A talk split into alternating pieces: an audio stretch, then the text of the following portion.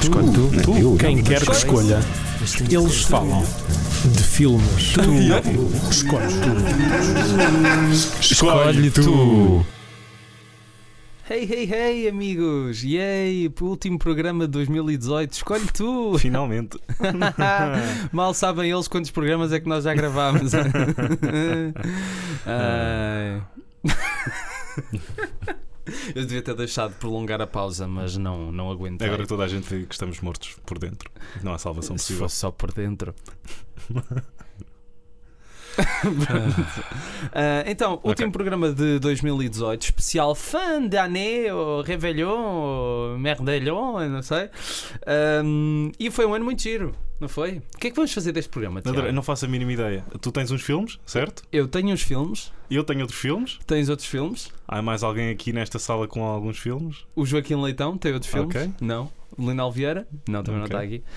Ah, a, a terceira pessoa que está a assistir a isto, mas que não quer participar? Não? Não, não. não, não podemos tornar isto mais Não óbvio. Não, não podemos tornar isto mais óbvio. Ahm, Batatinha, olá, boa tarde, obrigado por estares connosco. é assim que tu és na vida real, Batatinha. Sim, uma mulher, uau! Desculpa, Ok. Raquel. Pronto, as Ah, pessoas já ah, estavas a falar de mim. Ok. Raquel, chamas-te Não, Raquel. não, quando disseste mulher. Nós somos, eu, eu acho que nós quebrámos um recorde. Nós devemos ser o podcast que diz mais merda por segundo. Nós estamos a Ah, um minuto e vinte. Não sei, não sei. Estamos a um minuto e vinte e ainda não começámos. Podemos fazer um episódio disto. não.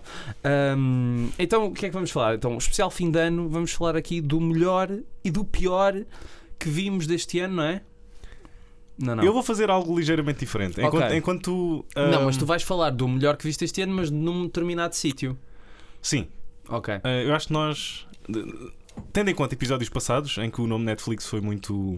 E foi episódios muito, ah, futuros, porque já agora deixa-me só dizer isto. ah, eu tenho. Peço desculpa. Eu vou ter que. Não, não, não. É que.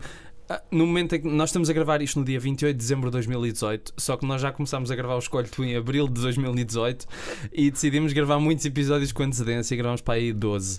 E, e há alguns que provavelmente se calhar vão perder alguma atualidade no que respeita à Netflix e eu tinha o problema de cascar muito na Netflix. Eh, e se calhar agora a partir daqui os episódios que seguem vou ter que cortar algumas coisinhas. Não, não é preciso, não é preciso. Se calhar. Eu é que peço desculpa porque não só destruímos o nosso fluxo cronológico, como o dos nossos ouvintes. Nós não temos E- um fluxo e- cronológico. Ah, Sabes, sabes porquê? Porque, outra coisa, eu outro dia estive a ouvir o episódio. Eh, o- qual foi o episódio que saiu antes do especial de Natal? Foi o Matinee, não foi? Uhum. Foi, Uhum. ok. Ahm, eu, eu concordei muito depois de tu dizes o título. não, foi mas eu esse? lá disse: o próximo episódio é o Forbidden Planet. E onde é que está o Ah. Forbidden Planet? Não está! Porque Ah. só passado dois ou três meses é que nós percebemos que isto ia calhar no Natal e no Ano Novo e vamos fazer dois especiais. E portanto, na próxima semana é que é o Forbidden Planet. Portanto, para as pessoas que estão a dizer, ai, não dão tempo para ver os filmes e tal. Primeiro, isto são podcasts, portanto, não passam uma hora, tipo, não. Não, não estão disponíveis depois noutros sítios, não é preciso irem Uhum. ouvir eh, às 10 da noite na Rádio Autónoma e, hum, e pronto, assim ficam também, ninguém se chateia. Não é por e isso que te te- chamam- peço desculpa pela timeline toda lixada. Não é por isso que te chamam Rui Consistência Alves de Souza. Pronto. Eu não vou chegar ao fim deste episódio vivo. Ah, pensei que ias. Ah, não, não, mas gostei deste, desse, desse efeito sonoro agora. Desse eu acho, fe- eu é que acho eu tenho tu- uma garrafa de água, eu não quero fazer publicidade, mas é uma garrafa de água muito gira que faz um barulho. Não sei se as pessoas lá em casa ouviram, mas Eu acho que isso foi- pareceu outra coisa, mas tudo bem, não há, não há problema. Era um boneco a encher. Uma boneca. Ah, utilizada para determinadas Um coisas. animal. Mas, mas olha, o que eu quero propor é: tu fazes a tua cena, man, Ok. estás a ver? Eu faço a minha cena, mas vamos Ok. fazer tudo ao, ao molho, ah? E depois vamos conquistar as ondas. Eu não pedi ah, marés vivas. Ok. Eu estava a pedir uma cena mais morangos com açúcar, agora é que vai voltar. Está bem? Yay! Yay. Que, que alegria. Já sabemos o que é que tu escolhes, Raquel. Pronto, é melhor. Pronto, Raquel Santos Silva, boa tarde. Está boa. Ela não quer participar, não mas faz nós mal. vamos fazer Não, mas não, não- é para te puxar, é só para. É que ela parece a senhora da linguagem gestual. Não, que é esse. tá- não- o que é que isso significa em linguagem gestual? Palmas silenciosas. Ah, é? Sério? Pois, ela basicamente para os nossos ouvintes que não veem, ela estava com as mãos no ar a agitar freneticamente. Pronto. Porque as pessoas não conseguem adivinhar, podem estar a achar que ela está a fazer outras coisas com as mãos e tu a dizer que são palmas, não é? Isto Não vai sei. também ser lançado em código Morse. Vai. Sim. E pombo correio, é a nova inovação. Nova inovação. LOL. Ah, Uau, Rui. Ok. Ah, mas portanto, eu, eu acho que era giro nós mantermos uma conversa fluida sem ser vá, agora vou falar eu disto. E tu, ai, agora vou falar eu disto. Portanto, hum, epá, eu, eu gostava se calhar. Posso só começar? Claro, começa tu. Não, começa tu! Não, começa tu. E agora o novo Cinco- podcast começa tu. 5 minutos de palha, é Ok. incrível. Um, e queria começar por dizer que o melhor filme do ano é o First Reform do Paul Schrader. Obrigado, boa ok, tarde. ok. Eu não, vi, eu não vi o filme, portanto é aqui que eu, é aqui que eu tomo bem na minha própria ignorância. Aham. E- Mas gostas muito do, do, do Paulinho, Gosto muito, gosto muito do Paulinho, mas quando tu. Paulinho das feiras. isto vai ser tirado fora de contexto e passado em loop na rádio autónoma. Eu gosto do Paulinho, eu gosto do Paulinho, eu gosto do Paulinho. Eu gosto do Paulinho. Eu gosto do Paulinho. Ah, mas quando tu me dizes, e muitas pessoas por essa internet fora, que é uma coisa desconhecida nos dias que correm, ah, dizem o melhor filme do Paul Schrader, quem sabe desde sempre, e que tu concordas com isso. N- Não, Não? sei porque eu não vi todos os filmes do Paul Schrader. Ok, está bem, mas tu Se calhar escolheste. até o filme da Lindsay Lohan é a grande obra-prima que ninguém. não, dos que vi, sim, é o, é o melhor dele. Até agora. E Eh, porquê? Porque é bastante diferente. Quer dizer, ele não tem. do- Eu não diria que ele tem dois filmes iguais, não tem. Ahm, mas este filme tem uma abordagem que eu, em 2018, nunca achei que um filme americano tivesse a coragem de tomar. Ahm, Formato academia. Formato Academia 4x3, eh, o próprio desenvolvimento da história. Há pessoas que não gostaram, há pessoas que dizem sim, aquilo tem lá coisas que são muito eh, do cinema americano e não, mas é uma abordagem dele mais perto de um certo cinema europeu, eh, aliás, perto de. Daquilo que ele teorizou até num livro sobre Uhum. o estilo transcendental Uhum. no cinema, do Ozu, Bresson e O reação que ele já no, no American Gigolo e no Light Sleeper ele Tinha- rouba ali o. Entre, não, eu acho que ele, ele admite mesmo que rouba ao final Sim, exatamente. ambos os filmes. Exatamente.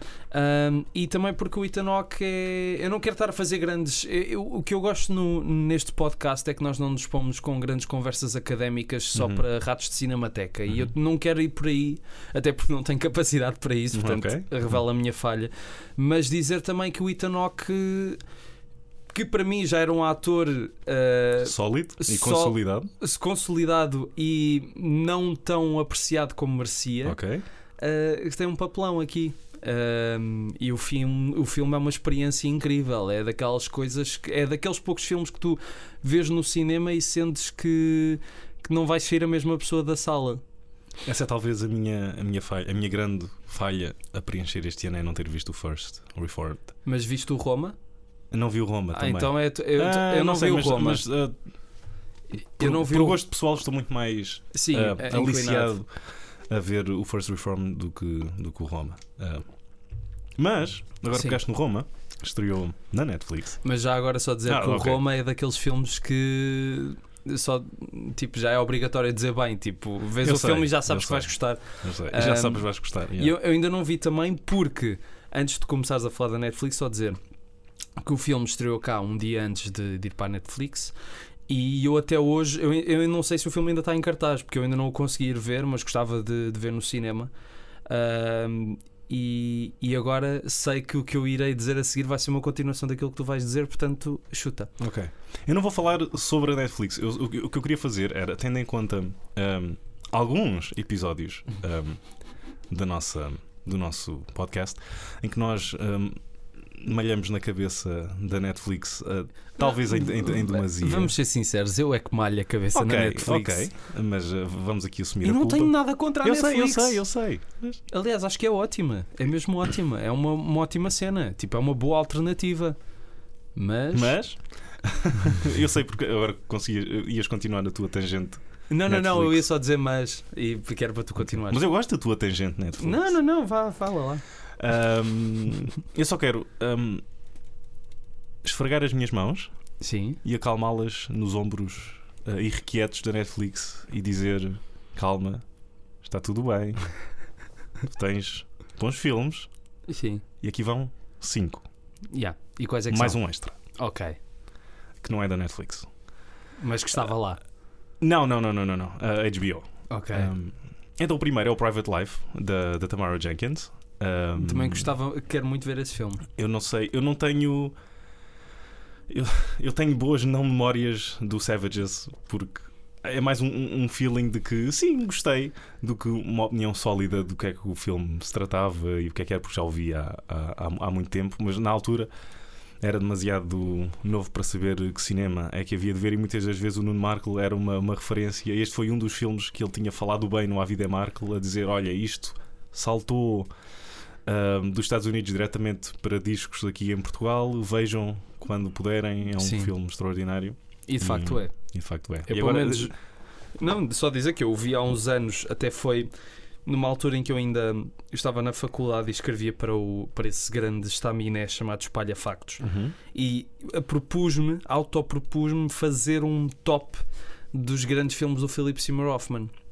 E então aproveitei e numa semana estive a ver vários que nunca tinha visto: o Cinético de Nova York, eh, o Antes que o Diabo Saiba que Morreste, eh, o Punch Drunk Love, por aí. E, e um dos últimos que eu vi foi o Savages, e, e, de facto fiquei muito impressionado com o filme. É, é daquele tipo, é aquele tipo de filme muito humano.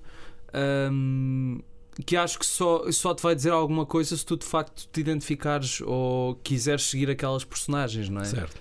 E eu na altura achei um belo filme e depois quando soube que ela ia fazer um filme para a Netflix. Que é o segundo filme dela, salvo erro? Só, não? sim, acho que é só o segundo ou terceiro filme dela, mas num grande espaço de tempo. Yeah, sim, sim, sim. Um, e este também é outro filme muito humano, uma história um, tocante, divertida, um, em que, de um casal que é o Paul Giamatti e a, e a Catherine Anne, eh, que não consegue ter filhos e que, e, e que eles próprios se tornam eh, nos pais um, da sobrinha, que nem é a sobrinha, ou seja, o Paul Giamatti é irmão ah, do pai adotivo da, dessa tal sobrinha, mas que ela, porque eles vêm de um meio artístico e ela agora se considera ah, uma artista, se consegue relacionar ah, muito melhor com estes tios do que com ah, os pais biológicos. Sim. Um, e é uma fantástica transformação de. Ou seja, eles não conseguem uh, ter filhos, uh, foram enganados por uma, uh, por uma mãe por correspondência que fez chantagem emocional uh, com eles. Eles finalmente desistem, e não é bem desistir, mas encontram uma opção viável nesta sobrinha um, para ser a mãe, entre aspas, do, do filho, do filho deles. Um, e, e tens esta, este, este triângulo que, que no final tu, tu percebes que eles foram como. Ou seja, que a filha deles já existe e é esta sobrinha de quem eles tanto gostam. Um, e é incrível como o filme não é só um tom, não é ok, isto é muito melodramático, não há aqui comédia nenhuma e vamos sufocar todo Sim. o riso.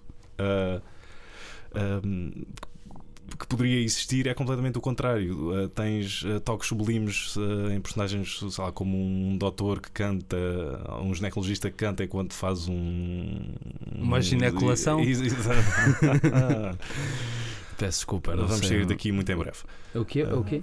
Um exame. Um exame. Ah, um Eu- eu, exame. eu não cheguei a dizer a palavra exame, estava Um aqui exame. muito. Não, exame, era o que eu queria Obrigado dizer. ao nosso Exame. público. Ah, hoje temos um grande público. palmas, palmas. Em que o Continua. doutor uh, canta enquanto anda ali a fazer E o que é que ele exame. canta já agora? Ah, não sei, não conhecia a música, honestamente. Ah, ah, não, ele. É que há músicas que podem soar um bocado mal. espera. não é? Ele, ele- ele primeiro pergunta se ela gosta de prog rock e ela sussurra, não. E ele, mesmo assim, é. prog rock, prog rock. Um, e são esses toques fantásticos que, que fazem este filme e os personagens eh, maravilhosamente construídas. um, e lá está, é muito humano, tem um núcleo muito frágil. ah, e que mesmo não passando por aquela experiência te consegues identificar com as personagens e Sim. viajar com elas ah, naquele, naquele mundo labiríntico de Nova Iorque e das suas próprias emoções. Boa, ok. Eu, como não o vi, não posso opinar, mas fiquei com. O que foi? Não, porque acho que recebi palmas agora. Ah, ok. Obrigado. Estavas a fazer um fixe para a Raquel. Ah, então não tinhas um livro para ler? Lê lá. Não quiseres participar? Quer dizer, ela não quer Não participar. está a participar. Está, está a participar de uma forma muito cinema mudo, sem, só com som, o que é estranho. Cinema mudo só com som. Ahm, Vou-te deixar com essa agora. E vou, vou lavar as mãos mas que, outro, que outros filmes então é que fariam parte Ah, não, agora, desse- agora vai outro. Agora vai outro teu. Ah, é? É, ah, vamos ok. fazer ping-pong. Ah, eu não tenho cinco filmes, eu só Não faz mal, não faz mal. Eu depois tomo as rédeas mais à frente Não, faço não, por acaso tenho um filme da Netflix que eu não pus propriamente no meu top do ano, mas que acho que foi uma boa surpresa que tu se calhar deves ter. Força. Uh, a balada de Buster Scruggs. Tenho, tenho, mas Pronto. agora para isso. Então já falamos mais à Ah, frente. ok, está bem. Eu peço desculpa aos ouvintes, mas estou todo conjuntivo e eh, tirado aqui da, da garganta. Não sei o que é que acabei de dizer. Estou mal da garganta, pronto, e acho que ouve-se aí às vezes as minhas secreções de ranho. Pelo menos eu estou a ouvir. Um... Ou seja, este episódio vai ser emitido em Ranho Vision, não uma cena assim. Sim, full ranho AD. Ok. Um, outro dos grandes filmes do ano. Uh, isto também não é nada uma escolha óbvia, nada, nada mesmo. Uh, é um filme chamado Três Cartazes à Beira da Estrada, ou Three Billboards Outside Ebbing, Missouri, que eu acho que é um Que título vi- muito mais giro. No, no princípio do ano, portanto, para mim já é do ano anterior. E é do Não. ano anterior, tecnicamente Ah, é, do ano é, anterior. do ano anterior? Então, É- é- não, é- o, quando é que estreou? estreou cá em janeiro de 2018, mas o filme é do ano anterior. Ah, Uh, pelo menos estreou cá ainda no Lefest do, ano, do Lisbon Estreou do ano ok. passado. Um, é um filme que também me, me impressionou muito porque há muito tempo que eu queria ver algo do Martin McDonagh e eu acho que ainda não vi nada a não ser este filme. Uhum. Um, isso- e acho que foi um filme que foi muito incompreendido cá pelas, por razões que acho que não são justas. As pessoas a dizerem que o filme era isto, era aquilo, era contra as mulheres, era racista, era não sei o quê. E eu achei que era Não, um filme. Achei exatamente o contrário. Não, mas, é, mas as pessoas é, é uma coisa que eu identifico muito com o que o próprio realizador disse numa entrevista, que é as pessoas hoje em dia estão mais habituadas a filmes que lhes façam a papinha toda. Ou seja, não tens filmes de anti-heróis, não tens assim muitos filmes de anti-heróis muito ambíguos. de, de grande um- projeção. Ok, são os bons, são os maus e agora. Eu estou a falar nos filmes de, de mainstream muito elevado, não estou a falar Certo. de filmes mais de nicho. Certo. certo. Uh, porque aí o dos Coen, obviamente, que não, que não segue essa tendência. E por isso, quando as pessoas veem que duas personagens, uma que fez patifarias o filme todo, de repente alia-se à protagonista no fim, uh, num dos finais que eu acho simplesmente simples, mas perfeitos, dos melhores finais que vi este Uhum. ano, um, acho que as pessoas. Lá está, não se sentem confortáveis a ver um filme assim. Talvez por várias coisas, talvez por estarem também.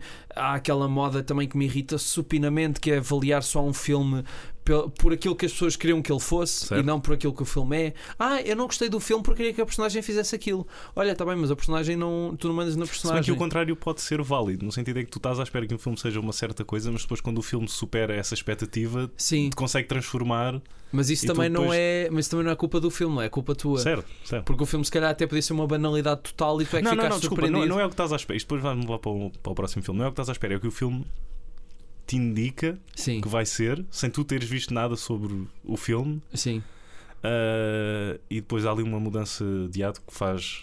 ah, Sim, sim, faz ali um 180 e é algo completamente diferente. sim. Pronto, é um filme de atores, é um filme de- com diálogos belíssimos. Uhum. Acho que foi um dos filmes que mais me surpreendeu este ano.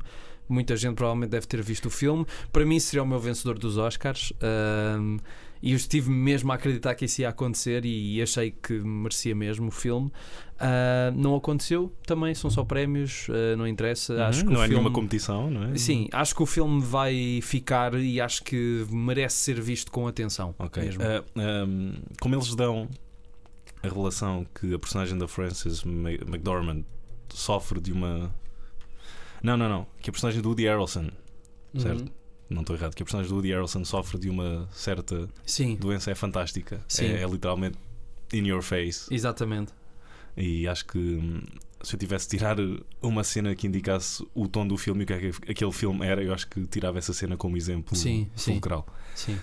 Um, mas o filme que eu estava, que eu comecei a pegar, eu não falei no final do, do, do Private Life, mas é também sublime Ok. e tem da melhor da- das melhores colocações de créditos que eu vi este ano, no sentido em que sabe onde acabar e onde meter os créditos e porque é, se, se virem o filme vão perceber o que é que eu estou, o que é que eu estou a Mas dizer. já agora, já que estás a falar de créditos, créditos, há uma coisa que sempre me fez um bocado de confusão.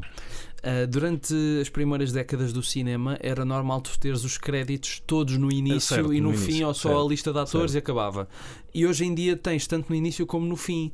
Ahm, porquê? Porque é que só houve um filme recente que eu vi fazer o contrário, que foi a Infância de um Líder, do Brady Corbett, vi há dois anos.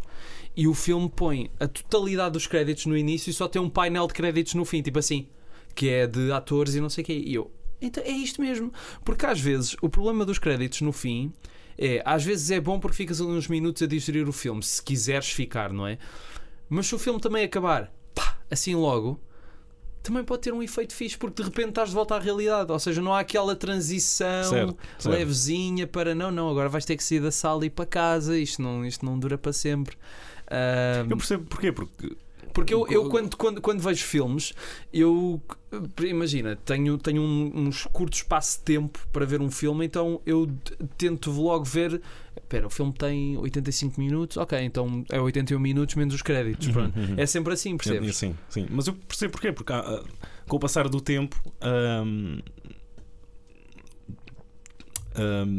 o fabrico de um filme ficou cada vez mais complexo Sim, ah, e era impossível ou muito pouco prático ah, para um público ah, ter 5 minutos de créditos ao início sim. ah, e simplesmente houve um ok, então vamos arrancar com a ação mais rapidamente aqui e depois no final Mas às vezes também tens genéricos de 5 minutos na mesma, percebes? certo, certo e às vezes são eu- só eu- repetição eu- eu- daquilo que vês no final também. Esse, esse para mim é uma arte perdida, que é utilizar o genérico inicial ah, para entrares no mundo desse filme. Sim. Ou seja, pensas num sol Eu Bass não, ou não digo que seja uma arte perdida. O genérico do Incredibles, que eu digo que é um dos filmes do ano, do Incredibles 2, está muito bem executado certo, nesse mas não sentido. é ah, não é o normal teres isso. E- Sim, e, o que mais me irrita é, às vezes ah, ah, teres um filme e depois ah, parece que começa como se fosse um programa de televisão porque desenrola a ação e tens os créditos aqui por baixo. Sim, Como se- ah, mas porquê, é que- porquê é que estão a desperdiçar isso assim? Mas yeah. Não ou estão só a passar assim sem. Sim, sim, sim, sim.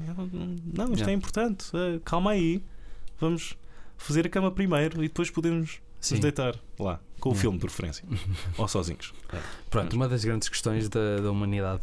Então o teu próximo filme é qual? Uh, All the Dark, do, do Jeremy Saulnier. Esse grande. Nós ontem estávamos a falar. Olha, queres em- uma solnia de frutas? Desculpa. Eu tinha. A Raquel pôs as mãos, levou as mãos Bem, à cara. uh, serei só eu a fazer o resto da emissão neste programa. Uh, não, mas um, o, o, o eu, uh, adorei o, o Blue Ruin e ainda, ainda adorei mais o, o, o, Green Book, que achei um. Basicamente um. Green Room, Eu disse o quê? a Green Book. Isso é o filme que vai estrear Ah. agora com o Viggo Mortensen. Acho eu. Se chama Green Book. É isso. Afinal, vai ser o Rui só a fazer esta emissão. Um, Afinal vai ser o vazio a fazer esta emissão. Afinal vai ser a Raquel a fazer esta emissão. Ah, Um, não, mas continua. Mas é que o, o, o, Green Room achei basicamente um From the Still Dawn, mas em vez de vampiros tinha neonazis, Sim. não é? E o Patrick Stewart. e o Patrick Stewart. Um, e achei mesmo delicioso um, ver aquilo com, com, com, com o público e os vários um, Gritos. uh, gritos, sim, daquela cena mais grotesca que eu acho que sabes do que é que eu estou a falar. Sim, sim, Um, sim. Ver. Eu odeio, odeio, não é, não é das minhas expressões favoritas, mas uma montanha russa de emoções, que é daquelas frases Ficar feitas. colado à cadeira. Exatamente, exatamente. Cinco estrelas! Não vamos voltar eu a sei, isto. eu sei, não vamos. Um, e este All the Dark, ao princípio, eu pensava que. Eu não sabia nada sobre o filme. Uhum. E vejo. Sim, é daqueles filmes que só me chamou a atenção por ser o Jeremy Saulnier. Exatamente, mas eu vejo Jeffrey Wright, um, um caçador que já viu muita coisa, um, já fora de moda, cansado, lobos, uh, um mistério, assassínio. Oh, ok, eu não sou o maior fã de uh, filmes de, uh, com o conflito eterno de man versus nature Sim. e não, não estava com grande vontade de ver aqui uma, uma variação no Moby Dick um, outra vez. Um, até porque uh, acho que torna o conflito menos interessante quando tens um. Quando do outro lado só tens um, um adversário que está a fazer o que é natural para si próprio. Sim. Uh, ou seja, quando tens, sei lá. E que não é uh, propriamente um adversário, não sim, é? sim, Porque... sim. Ele só está a seguir a natureza Sim. dele. E quando metes vingança aí, tens o Jaws 4 The Revenge. Ah, mas eu pensava que estava para aí encaminhado. Mas depois há ali um, break, um, um breakdown no, no, no, no primeiro ato ahm, que basicamente sacode o filme e pendura dos, do, ou seja, pendura Sim. de baixo para, Para de ser- cima, sim, whatever. Um, e fabuloso. E, e- e- e daí até ao fim tens este filme calmo e esta meditação um, no, no que é que no mal que nós temos dentro de nós e como é que ele se transforma e como é que ele se manifesta e, hum, e eles utilizam de maneira fantástica o facto de haver ali lobos e aquele velho dizer do um, Wolf in Sheep's Clothing. Sim. Um, O lobo em em pele de cordeiro, exatamente. que é uma expressão lobo em bastante cordeiro. utilizada em português, Ah, ah, Tiago. mas- ok. Só dois segundos de silêncio para eu me automutilar. Eat two rabbits with just one hit. Também já agora. Usamos muito em inglês, não é? Peço desculpa. Não faz mal, não faz mal. Eu estou só um pouco ferido agora. Não, não, já queres ir à enfermaria? Acho que eles têm aqui Não, enfermaria. Não. Dou-me tipo uma injeção no joelho. Ahm, e, e claro, o Jeffrey Wright está fantástico e hum, o filme é muito imprevisível, ah, no sentido que eles, ele consegue fazer o mal não por o quão gráfico consegue ser, Sim. mas por como ele pode aparecer sem tu não estares à espera. E é esse o fator que provoca hum, grande tensão ah, no filme e tensão não falta no All the Dark. E foi uma boa surpresa, ainda assim. Não Ah, é. Prefiro o Green Room. Eu prefiro o Blue Ruin. Ok. Ruinha azul. Não sei porquê. Esse é o título em português? Ruína azul. Ruína é- azul. Não é ruinha. Ruinha azul. Ruinha. Ruinha. É o, é o Francisco Louçã que fez. Ruinha azul. Vai ser o nosso próximo convidado, não vai? Vai, vai ser. Por acaso ele é um cinéfilo. É? Uh, por acaso era uma pessoa que eu Ok. gostava de entrevistar só a falar sobre cinema. Um, Ele aparece no metro muitas vezes, portanto. A é, só, é só teres, Ah, o, teu, então fala- é, é só teres o teu microfone. Como é que é, Francisco? Um, então, olha, eu falo agora de um filme que estreou mesmo ontem, ou seja, ontem no sentido que hoje é dia 28 de sexta, portanto, Uhum. ontem, quinta, ou seja, estreou mesmo na última quinta-feira do ano. Uh, vai ficar de fora de muitas listas por causa disso, por ser apanhado neste rabinho de, de fim do ano. Rabinho de fim do ano é uma boa expressão. E a questão é que saiu assim, natural. Portanto, Este eu- episódio pode chamar Rabinho de fim do ano. Rebinho tu! Um, é um filme que se chama Dogman. Realizado por um senhor chamado Matteo Garrone, italiano, responsável por um filme chamado Gomorra, com o título em português A Máfia Napolitana Vista por Dentro.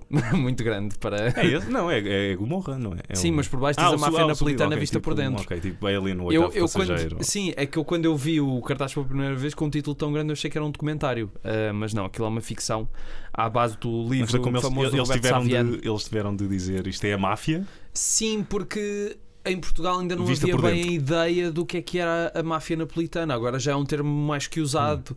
E há a série que passa na RTP2, só que na altura, pronto, eu lembro-me de passar pelo Cinema King e estar lá o cartaz e eu não sabia o que é que era. Havia só dois minutos de cuecas com uma arma e eu tipo, o que é isto? E, muita- e muitas pessoas com fome foram a pensar que era um filme sobre napolitanas. ah, ah, napolitanas, eu quero ir ver. Ah, uau. está aqui um pingo doce ao É, lado, é. se calhar.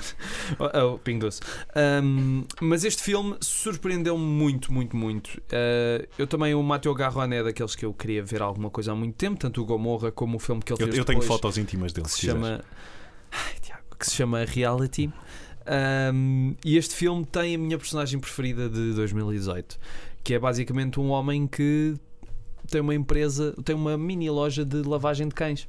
E o filme começa e ele está a tratar de um cão que eu não sei bem a raça, mas diria que é uma espécie de pitbull, mas não pitbull, é assim uma espécie de.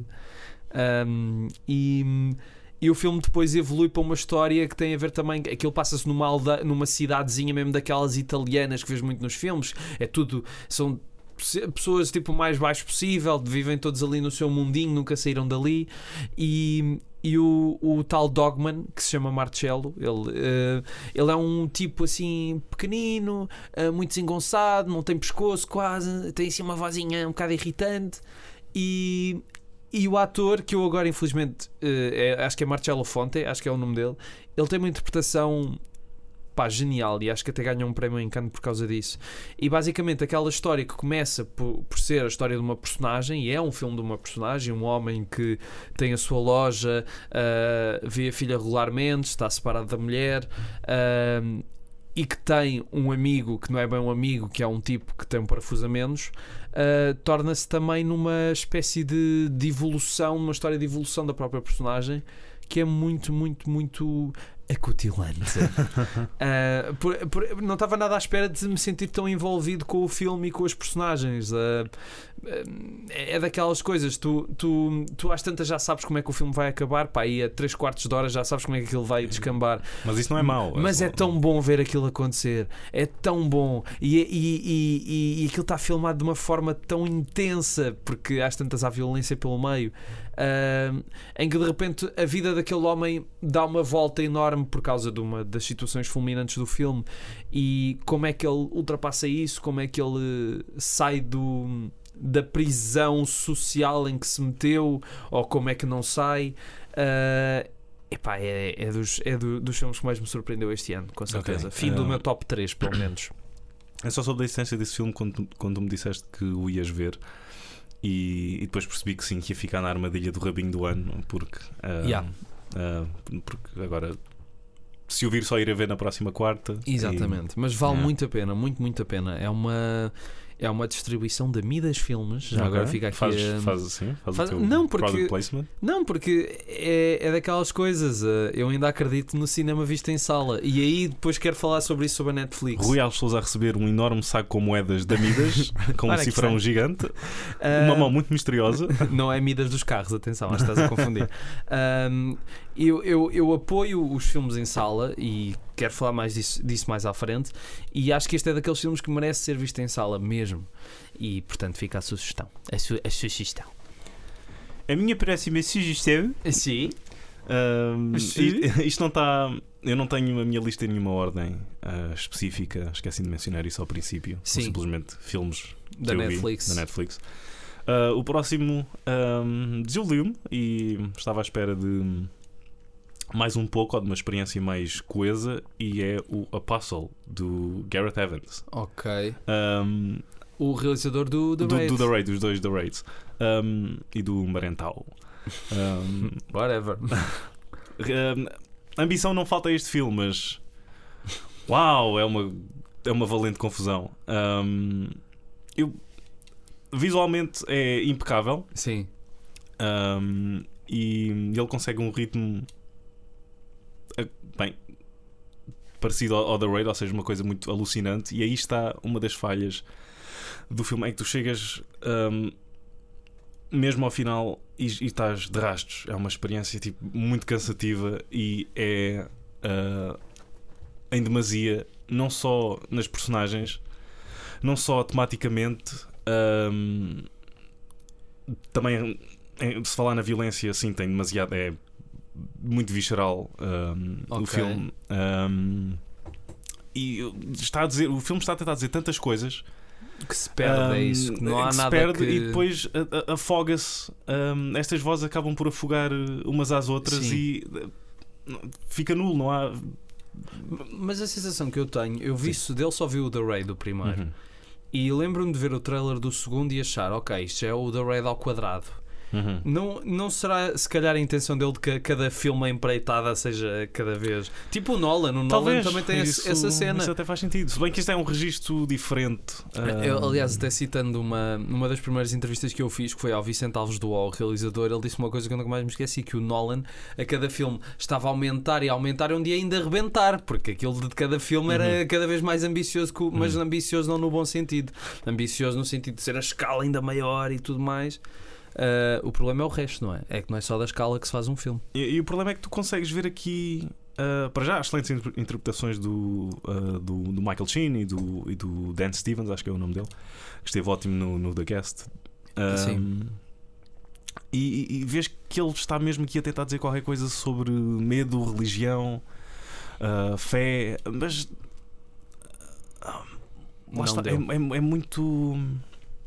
Há aqui material para três ou quatro filmes Sim. e, e que se bem estruturado eu acho que estavam lá Ahm, infelizmente aqui não está Ahm, se bem que e um filme não é composto por uma ou duas boas cenas mas tens aqui uma ou duas Sim. ah, boas cenas se bem que numa delas e aí entra ahm, o, o excesso do filme em que o filme não, não sabe onde, onde cortar Ahm, Pois tu isso tens, vezes pode tens ser um, problemático.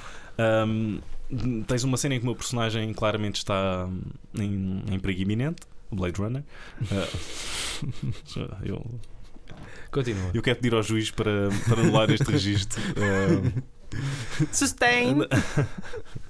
Um, em que a personagem está claramente em perigo e o filme vai em detalhe gráfico, ou pelo menos gráfico em demasia, mostrar uh, o destino uh, dessa personagem. Em que acho que ali um, um corte diria mais do que ver. uh, Mil palavras. Exatamente, exatamente. Ok. Eu, já- eu não tinha ficado com grande curiosidade de ver o filme e agora também não sei se vai ser uma das prioridades para breve, mas eh, pronto, olha, nem tudo são bons filmes na vida, não é?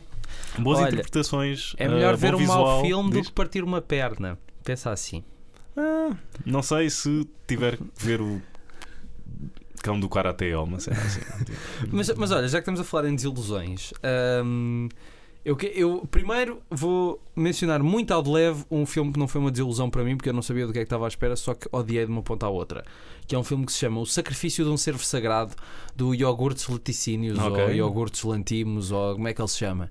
Hum, eu, é, é- é uma, é uma tendência uh, que, que existe no cinema da atualidade, de alguns realizadores que andam a aparecer, que basta tipo emular outros realizadores, basta ser o Kubrick, que de resto já és um ótimo Espera, esse é o realizador. Killing of the, of a Sim, exatamente. Ok. Pá, eu achei. É daqueles filmes em que. Nem é, nem é frieza, não é, não é a história, não é nada disso. É o próprio filme em si não, não me deixou nada, percebes? Eu gosto quando um filme me deixa alguma coisa, mesmo que seja um sentido de repugnância, nada. O filme é só, é só armar ao pingarelho. Ok. E eu detesto esses filmes porque também já vi uns quantos filmes e sei quando é que um gajo está a imitar o Kubrick, porque é, é- faz parte daquela geração que só existem três realizadores, que é o Kubrick, o David Lynch e, hum, e o Godard. Pai, são só Yeah. existem esses três realizadores, não existe mais nada. Não existe mais nada. É claro que se calhar se o Godard falar de um filme do John Ford, epá, John Ford, não vou ver cinema americano antigo, isso é uma seca. Agora, Refn é que é. Pronto, isto foi, foi o meu hate. Pronto. Sacrifício de Servo Sagrado acabou. Agora, o filme que foi um- uma verdadeira desilusão foi o Bohemian Rhapsody. Não é que eu estivesse à espera de grande coisa do filme, tendo em conta a história que o filme teve, ou Uhum. seja, começou por ser uma coisa muito interessante com o Sacha Baron Cohen, escrito pelo Peter Morgan, que é um, um argumentista com muito mérito, e, e pronto.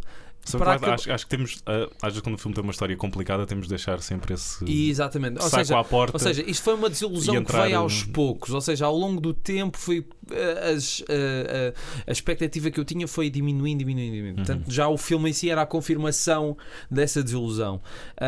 Ou seja, começou aí e acabou num filme com um, um, um realizador que pouco ou nada tem de perceber como é que se pode trazer música para cinema.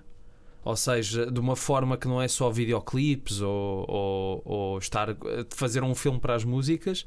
Um argumento sem qualquer. E não tem nada a ver com ser romanceado nem nada, é só mesmo. É muito episódico e. e- e- não, e os, os próprios episódios em si não. Epá, estão a despachar, ó, vá, vamos ao próximo. Vá, vá, Uhum. bora lá, vamos lá despachar isto. Vá, olha, já estamos nos anos 80, ele ainda está a usar o bigode que usava não sei quando, mas bora, bora, na boa. Uhum. No mesmo dia salvas a África, E- salvas a família, salvas e- o namorado, E, tu- salvas e- a e banda. tu- e tudo para quê? Para chegar a uma performance do Live Aid que tu podes ver no YouTube. Exatamente. E, E que tem os Queen, a, a- a verdadeira. Sim, e que é melhor, sabes porquê? Porque não tens de dois em dois segundos planos das personagens secundárias a acenarem com a cabeça. dizer, tipo, Uau, isto é a melhor sim, coisa do sim. mundo. Ah, sim, estou-me a vir neste momento. Ah, Espera, isso é uma citação ou, ou estás mesmo? é uma citação, ah, sim. ok, desculpa. Um, e, e eu, de facto, as pessoas na altura, ah, sim, uau, 28 minutos de live ad, uau, uau, isto é inovação. Não, Uhum. é só não te saberes mais o que fazer. Uhum. Mas, por outro lado, é preciso dar um mérito ao filme de eu não estava à espera que levasse tanta gente ao cinema. Filas dúvida, e filas e. Eu- filas ah, e filas. Eu não estava a espera que até a minha mãe me, ah, me perguntasse se ainda estava em exibição porque ela queria ir ver. E não sei. Tipo, isso nunca acontece. É um nunca filme- foi a primeira vez que isto aconteceu. Ou seja, não é culpa do filme, mas é culpa dos Queen, que é uma banda que tem muitos méritos, e ma- mas de facto eu raramente vi um- vejo um filme que passado duas ou três semanas em cartaz ainda continua a encher salas. E isso de facto, pronto, eu devo dizer que é um mérito. Mas fica muito desiludido com o filme. mas isso porque é um, só é um mérito, mas espera aí, ah, o Transformers 2 também fez tipo um bilhão de. Está bem, mas isto não é o Transformers, é um filme musical sobre uma banda. Não é assim tão comum isso acontecer. Percebes? Mesmo os Queen. ah, não estava não teve o Mamma Mia não teve tanta adesão percebes Ah, O primeiro. Não o segundo Ah, mas porque não o primeiro? Porque teve, foi Não, mas uma eu estou a falar- nas bocas do mundo. Sim, mas eu estou a falar do deste ano. Ok, pronto. Pronto, Tá mas bem, lá mas eu está, estava ou estava a falar seja- tipo na história. Ou seja, não é o filme em si, mas as bandas levam as pessoas. Pronto, eu Certo, acho, eu acho ok. piada pronto, a ver filmes que. É preciso haver filmes que levem pessoas ao cinema. Pronto. Ah, Bem, faz sentido que nesse caso vais pela música E, a- e as pessoas adoraram porque lá está, se calhar não têm ou não se importaram com o facto do filme ser uma versão Disney da história toda, ou, mas lá está, sentiram aquilo porque aquilo faz parte das suas Porque acho vidas. também não Isso estão- também não- é bonito. Acho que também não estão nesse nível de pensamento. Ah, o público em geral, certo? Não vai, não vai um filme e fica tipo, ah, esta é a versão condensada. Não, acho que simplesmente, na maior não, parte não, das vezes. porque aquilo também tem muito a ver. Eu falei com várias pessoas que me disseram que também tem muito a ver com a sua própria história de vida e revêem-se no filme porque lembram-se daquelas histórias. E pronto, eu acho quando um filme consegue conectar as pessoas assim, mesmo independentemente de ser uma banda que está por trás e assim, acho, acho bonito. E, e também outra coisa, só para, para terminar, eu não sei se tu sentiste isso, mas eu quando era miúdo. ahm, quando era mais miúdo do que sou hoje, quando tinha pai 12, 13 anos, eu gostava dos Queen, mas parecia que era proibido dizer, era um tabu. Ah, os Queen é a banda daquele não sei quê. Percebe? Não, eu não vou dizer porque a palavra é feia e, e, obviamente não, não me identifico com ela. Ah, Estou a dizer, pronto, não, whatever. claro, claro. claro. Um, e, e havia esse estigma, percebes? E hoje em dia eu olho, por exemplo, para a geração uh, que tem 12 ou 13 anos, a geração do meu sobrinho. Ele adora os Queen e os meus da idade dele adoram os Queen. Ou seja, já houve aqui uma evolução de o que o Freddie Mercury fez ou deixou de fazer não interessa para nada. O que interessa é a música. certo. Um, e, e, e acho piada porque malta como ele e os amigos dele estão a ir ver o filme e estão a delirar. E lá está, eu volto a dizer: eu não gostei muito do filme, acho que é só um filme que se vê bem, esquece-se rapidamente e não deveria ser isso. Mas por outro lado, fico contente que de facto consiga ter algum impacto. E não é, lá está, não é o Transformers, é um filme que é um bocadinho melhor do que isso, não é? Ou, ou achas que não? Ah, não, são filmes diferentes, são, perspe- Ah, são perspectivas, são coisas, são coisas diferentes. Ah, mas acho que, voltando àquele, à- àquele tema do as pessoas não pensaram isto ou não pensaram eu, eu acho que isso também tem a ver ah, como é que elas encaram a cinema e que também Sim, claro. certeza que não saíram da sala ah, no sentido que se não gostaram do filme não pensam em maneiras de bem, como é que eu- como é que este filme poderia ter resultado melhor não, simplesmente "Ah, não gostei, porquê? Ah, Não, é daquelas coisas. Tens de perceber que há pessoas que têm coisas muito eu mais não- eu não- isto, interessantes. isto não é, isto não é um, Eu sei, eu sei, mas também temos não, de... não, não quer estar a, Também a- temos- a malhar em ninguém. Mas é também um- temos de deixar esta ressalva que é para as pessoas não desinterpretarem mal, obviamente. E eu estava a dizer isto de propósito, porque eu sei que há pessoas que têm coisas muito mais interessantes para fazer na vida do que fa- fazer podcast sobre filmes e, portanto, não, se calhar não, não conhecem tanto cinema, mas se calhar conhecem outras coisas, não é? Claro, claro, e, claro, claro. E pronto, e, e o que eu acho, o que eu achei piada é que pronto, em vez de ser, sei lá, um filme desses dos Transformers, continua a levar muita gente ao cinema, não sei porquê. ahm, tu tens um filme que leva as pessoas ao cinema por uma razão específica e as pessoas vibram com o filme e ficam com o filme com elas. Ahm, e eu volto a dizer, apesar de não ser o filme mais indicado na minha cabeça para isso acontecer, é admirável que o cinema mostre que ainda tem o poder de Levar pessoas às salas. Sim! E isso falamos da Netflix também. Imagina este filme da Netflix. O, o que ia perder é o filme biográfico musical mais Certo. rentável da história. Percebes? Ahm, e, e pronto. Não sei, não Mas, sei se queres já falar se calhar disso. aí há uma certa. Só para não também esticarmos mais neste, neste tempo, se calhar aí há uma certa consciência dos estúdios do que é que pode funcionar em sala, do que é que não pode, e que sendo um filme Então, mas, com música, claramente mas eu, vai para as salas. mas e, isto Eu, não não- já... eu- eu estou a tentar, eu estou a tentar pensar Sim, só que este filme nunca iria para a Netflix Eu- porque. Mas, mas, Isto. isto. mas isto, pensa assim, o, eh, já falámos disto num episódio que vem aí há- daqui a alguns, muitos episódios. O The Irishman, de Martin Scorsese. Como é que é possível eh, a distribuição cinematográfica do filme ficar reduzida a duas semanas e já está programado Porque para o Martin isso? Scorsese nunca foi um, um, um nome que chamasse pessoas às Claro que salas. chamou! O Lobo de Wall Vai- Street foi um sucesso do caraças. Ok, mas isso o é um. Goodfellas, Isso- o é- Goodfellas, o advogado do- Casino. Não, isso não, isso não foi grandes êxitos, isso não foram grandes êxitos de bilheteira. Não foram. Não foram o Transformers, mas foram êxitos de bilheteiro, ou seja, ficaram um tempo nas salas e levaram pessoas ao cinema. Eu acho que o Goodfellas, eu não tenho certeza, eu acho que o Goodfellas viveu mais do, da, da- da- da crítica positiva, porque isto foi na, foi na altura que saiu o, Bon- o Bonfire of the, of, of the Vanities. Sim. Um, ah, e- e lá está, e foi mais uns críticos ah, gostaram do filme e ok, não estava a ser um desastre nas bilheteiras, ah, mas lá está, foi. Ok, mas por favor, verifica aí agora. Pois é, o que eu estou a, a Ah. fazer. Ma- Mas, independentemente disso, tens o Gangs of New York, que foi sucesso também.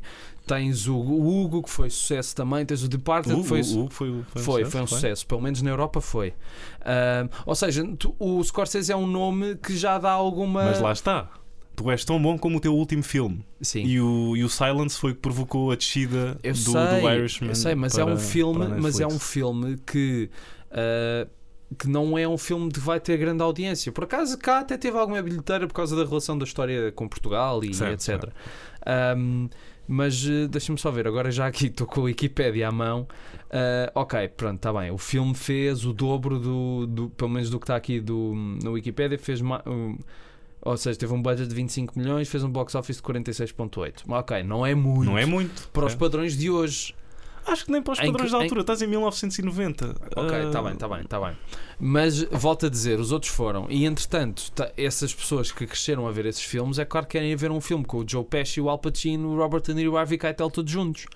É um filme que iria levar pessoas ao cinema. Mas Certo. lá está, e, ah, eu juro que vamos acabar isto neste próximo ponto. É um filme que, que ainda, era para que- que sobre ainda- isso. que ainda tem um, um- um- Mas estamos a. Bem, o Irishman tem um custo acrescido de ter até aquela tecnologia toda de, de, de- fazer um. é? De-aging dos atores. Sim. Ahm, e lá está, não sei, o filme ainda custou o quê? De 150. Já vai em 180, acho eu. Uau, Martin Scorsese com 180 milhões. E eu pergunto, e como é que vais ter esse dinheiro todo de volta? É que mesmo Ouve, a tenhas... Netflix, a Netflix tem um- tem um- eu não sei qual é que é. Eles são um bocado É- ah, é confidenciais no modelo deles e no que é que resulta e o que é que não resulta. Eu não sei ahm, como é que a Netflix funciona. Eu só sei que eles não podem ser estúpidos ao ponto de nós sabemos que isto não resulta. Queremos. Ou seja, eles não. Então como eles, é que podem estar dizem a- que- Como é que podem... Imagina que produzem seis filmes que custam cada um 180 milhões de Eu dólares. não faço a mínima ideia. Eu sei que. Não, mas eu, eu, eu só tenho pena porque provavelmente o filme vai chegar a, alguns sítios e não vai chegar cá, ou vai chegar cá com uma estupidez do Roma. Desculpa, e foi uma estupidez. Chegar cá um dia antes de estar na Netflix. O Netflix implode daqui a uns anos e depois eu vou perceber: ah, ok, então era por isto. Ah, E- ou então não, então vai continuar, então Sim, e eles sabem há- mesmo o que é que estão a Sim, fazer. há várias. Eu, eu não quero ir partir por essas posições. O que me preocupa é essa questão. A, a Netflix não é. a- o, o filme estrear na Netflix não é mais do que o The Savages estrear em DVD. Percebes? Só que as pessoas levam como se fosse uma estreia e não é uma estreia. Está num serviço de streaming. Certo, eu, mas eu, eu, eu assim- concordo e compreendo. E sendo assim, tu não podes. E, e, e, e- Ok. e Eu mais, sinto vou ser assassinado mais- daqui não, a não, 5 não. minutos. Mais chocante ainda é a Netflix impedir que os cinemas revelem os números de bilheteira do Roma. Porquê? Ai não, nós não queremos, estamos a fazer mal ao cinema. Então porquê é que estão a impedir que se revelem esses números que não vão ser grandes de certeza? Porque acho que as pessoas já sabem que não vão ser grandes de certeza e para que revelar o número. Já, já sabemos, foi lançado em. Então tipo, porquê, um- então porquê é que não podem revelar na mesma? Mas porquê é que havia revelar? É um pau de dois bicos, não é? Opa, é, é- é, hum, eu, eu só, eu só, só me faz Os confusão. meus, os meus resultados de bilheteira têm 3 bicos. Têm 3 bicos os meus resultados de bilheteira.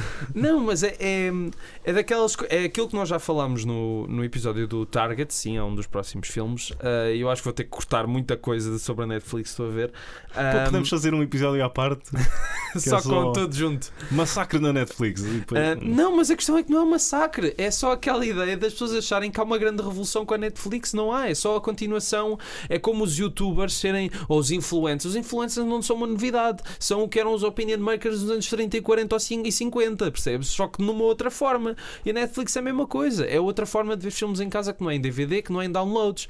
Mas tu lançares um filme que só passa na Netflix é a mesma coisa de ele só ser em DVD ou do ir sacar à net não estreou cá. Percebes? Não tem esse valor de estreia, não é uma estreia, não é. E não, tipo, tu programares um filme para estar duas semanas em sala só para te candidatares aos Oscars e depois pôres um sei, é filme. tipo, é tipo usar o cinema. Ok, dá É. cá, deixa-me só a roçar daqui um bocadinho e E a depois questão é quero. que eles sabem que têm filmes que são muito cinematográficos. O Roma é, mesmo a balada de Buster Scruggs é. E, e pronto, é, é isso que me preocupa um bocado as pessoas acharem que está a haver aqui uma grande revolução e não está. E eu, quando fico chateado, fico com a voz muito fininha e acho que me vou calar. A Raquel já está a olhar com um ar preocupado para mim. Vamos para a balada de Buster Scruggs? Bora. bora. Ok. As pessoas vão me odiar. Eu acho que as pessoas vão, vão deixar Não, de não, não, não, não, não, por favor, por favor. Ah. Não, ok, vá lá do Buster Scruggs. Um, eu, não sei, eu não sei o que achaste. Oh, oh, sei, mas estou só a fingir que não sei. Uh, só para uh, isto ser. um, Sim. pronto. Um, Qu- Qual foi a história que gostaste mais? uh, foi a do Liam Neeson. Ok. Eu, eu achei que. Lá está, é um filme de antologia. Um, em nenhum filme de antologia tu vais ter uh, os segmentos com o mesmo nível de qualidade. Vai Sim. sempre, lá, vai sempre haver alguns que tu preferes, outros que achas mais fracos. Eu que achei que o filme ia perdendo vapor uh, à medida que ia progredindo e achei os dois últimos, para mim, claramente, os mais fracos e menos. um, concisos, ou seja, Não me lembro qual é que é o penúltimo. o, o penúltimo é o da Zoe Kazan, em que ela um, Ah, já sei, já sei. não é daquela sei. viagem Sim, longa sim, sim. em que ela se envolve. uh, Sim, com- também. Esse e o do James Franco foram as duas histórias que eu gostei menos. Eu cada vez penso mais no do James Franco, cada vez gosto mais dele. Ok, ok. Um, desses dois eu sei. eu sei. Passaste, passaste. sei. Um, esses dois achei menos focados. um, e quando tens um filme que tem aquele tom, ou seja, a maneira de como os irmãos de Cohen conseguem fazer-te olhar para ti mesmo e para a condição humana e Com muita parvoíça à mistura. Exatamente, com, aqui- com aquele Sentido com, com aquela acidez hum, mu- muito característica deles. hum, é, não sei, é fantástico. É algo. Cada fi- é assim, eu sou aquela pessoa que gosta do Lady Killers dos Coen. Ok. portanto, eu quase que desculpo tudo o que eles fazem. hum, e, encontro, e encontro sempre algo para me rejubilar Eu não acho que seja um Um, filme mau, muito pelo dos contrário. Só que acho é que aprecio mais as comédias dele que são mais negras do que. Ou seja, que não são ah, os filmes esquisitinhos deles, são os Uhum. filmes que têm mais qualquer coisa. Apesar de eu gostar muito do. De, de algumas comédias deles, olha, acho que o Homem Sério é uma comédia bastante interessante. Esse, esse é um que tenho de rever, lá está, porque é um- como é um mundo mais afastado, É muito não afastado, certo? sim, não é muito, nada a tua muito. realidade. Yeah, muito mesmo. Ah, tu tens de se calhar precisas de ver uma segunda vez para apanhar. Não é um uh, grande filme, não é, mas, Certo, certo. mas, ahm, eu gostei muito da primeira história, parti-me a rir com a Uhum. primeira história Uhum. e ao contrário ti gostei muito da última, porque foi a completa antítese de todas as outras, ou seja, aquilo passa só num espaço fechado e eu senti-me envolvido naquilo porque estava a ouvir a conversa e desde o início percebi logo, pouco tempo depois percebi logo o que, é que, o que é que era aquilo, qual era a metáfora que estava ali envolvida. ahm, e, e estava os diálogos são tão bons Sim, tu percebes ah, Os onde é diálogos que- os, os Parece jogos são a- excelentes. Parece que estás a comer bacon fumado em Certo, forma de diálogos. Uau, Desculpem, gostava que isso fosse verdade. Peço desculpa, pã, pã, pã. o, que, eu- o que eu mais gostei nesse segmento foi, foi que eles foram buscar o grande Sol Rubinek, Uhum. ah, que acho que o papel mais conhecido dele é como aquele. aquele cocainado no True Romance. Sim. não é? Um, e achei, uau, que casting inspirado. Sim. Quem- Eu fiquei contente com esse filme porque depois do, do Hell Caesar que eu fiquei um bocado. Ok, isto é uma homenagem a Hollywood, mas não se safa, é mesmo um filme fraquinho. Ah, achei que era muito superficial mesmo. Ao nível dos Coen, fiquei muito. Epá, a sério que vocês. Acho, acho que desperdiçaram ali uma boa personagem no Eddie Mannix. Sim. Uh, não acho que o filme Não, o si filme não é tenha, mau. tenha sido algo desperdiçado. Não, o filme não é mau e tem algumas coisas, mas eu estava a ver aquilo e achei que aquilo era só uma homenagem sem grande ahm, vontade da parte deles, Certo. que era feito como se estivessem a, a- fazer bifes. É pá, já era um projeto que eles tinham há bastante tempo. Se calhar foi numa de, ou fazemos isto agora ou nunca mais. Pois é fazemos. isso, se calhar já nem tinham aquela vontade espetacular e, e quiseram fazer na mesma. Mas pronto, eu fiquei muito contente com este filme. Tive pena que não estreasse cá, lá está. Ahm, até porque a ligação do streaming da Netflix à televisão às vezes é, é muito precária. Mas lá está, é aquilo que eu volto a dizer. Eu, eu acho que a Netflix tem coisas mesmo muito interessantes e eu fico mesmo empolgado, por exemplo, quando estreiam o filme do Orson Welles. Mas eu gostava de ver o filme do Orson Welles no cinema. Certo. Porque eu sei que vai ser. Lá está, é daqueles filmes que eu não vi e que toda a gente. Parece que toda a gente diz bem, não há ninguém que diz mal. Ahm, está tudo ainda ah, num estado de. Eu vou-te explicar. Eu, eu- eu ainda não vi esse filme porque tenho um grande medo uh, a desilusão. Ok. E não desse filme. uh, Mas do eu- que fizeram dele. E agora vou fazer aqui uma confissão, mas do Citizen Kane. Eu, eu, eu quero, uh, eu quero mergulhar mais uh, na, na, na obra do Orson Welles e assim vou, vou dizer: eu nunca vi o Citizen Kane porque, eu, porque é um filme já está num. Ma- Mas isso é que é mau. Num, num né? pódio, num pódio tão grande que eu tenho medo de ver o filme e ficar. Mas não podes "Ah", fazer- E depois, olha- depois não posso dizer que não gostei e tenho. Sim, sim, eu vi o Citizen Kane e adorei. Posso dizer-te uma sei, coisa? O Ingmar Bergman Sim. dizia mal do Citizen Kane Ok. e do Orson Welles. E ele ao mesmo tempo gostava do Ocean's Eleven. Portanto, se o Ingmar Bergman pode fazer isso. Mas isso é, claramente, mas ele pode fazer isso. Eu não, posso fazer não, isso. Não, não, mas é, é- é- Outro dia estava a falar com alguém sobre isto e, e, de facto, eu quando era miúdo, quando era mais miúdo e comecei a ver filmes mais a sério, por exemplo, vi um filme do Fellini e era aquela coisa. Pá, eu não sei o que é que está, está a passar, mas se calhar isto é bom, não é? Eu não posso dizer mal porque senão as pessoas não me levam a sério. E não pode ser assim. As pessoas têm de. É claro que não podes falar mal de um filme sem perceber, não é? Mas Uhum. também não podes estar a elogiar um filme só porque toda a gente está, Certo, está a elogiar. Eu lembro-me que quando era. Eu acho que é metade das críticas que o Terence Malick recebe. Eu tentei, eu tentei ver o, o sétimo selo, pai, com 10 anos. E o que é que foi essa mudança? Nada, foi porque muitas pessoas vão gostar do Terence Malick e vão. Tipo, o que é que estás a dizer? Não, não faz mal, mas isso são opiniões, na boa. Agora, os cânones é que são lixados, de facto. Ahm, porque o Citizen Kane leva com esse às costas de ser o melhor filme de todos os tempos. E a primeira coisa que, eu, que toda a gente que eu conheço que viu o filme diz é: Ah, sim, ele merece ser ou não merece ser o melhor filme de todos os tempos. Quem, quem somos nós para julgar isso? Uhum. Isso foram críticos que andaram a dizer durante décadas. O filme. Eu, eu, eu, tô- eu sou um bocado suspeito, eu gosto muito do filme, mas não é por ser o melhor filme de todos os tempos. É, é porque acho que o filme é genuinamente bom, mas acho que o Orson Welles tem filmes melhores, como o Hotel, que é um ganda filme. Ok. Ahm, e não sou só eu que digo isto, há, há outras pessoas que dizem também. E eu ainda eu estou longe de ter visto todos os filmes dele.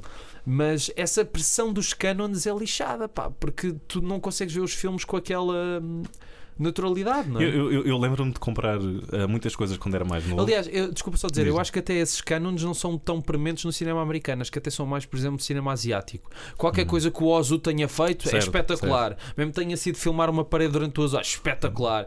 Ou o filme do Godard, espetacular. Agora, filmes americanos, lá está. Eu sinto que a nossa geração não vê nada de filmes americanos clássicos e dizem, ah, isto eu não me identifico. Agora, já com um filme ah, de samurais que não tem nada a ver com a nossa realidade, já, já se identificam. Hum, se calhar não é bem o que gostaram ou não do filme, é mais aquilo que é mais fixe dizer que se Certo, gosta, ou- certo. mas whatever, continua. Ahm, eu eu- lembro-me de comprar muita coisa ahm, quando era mais novo.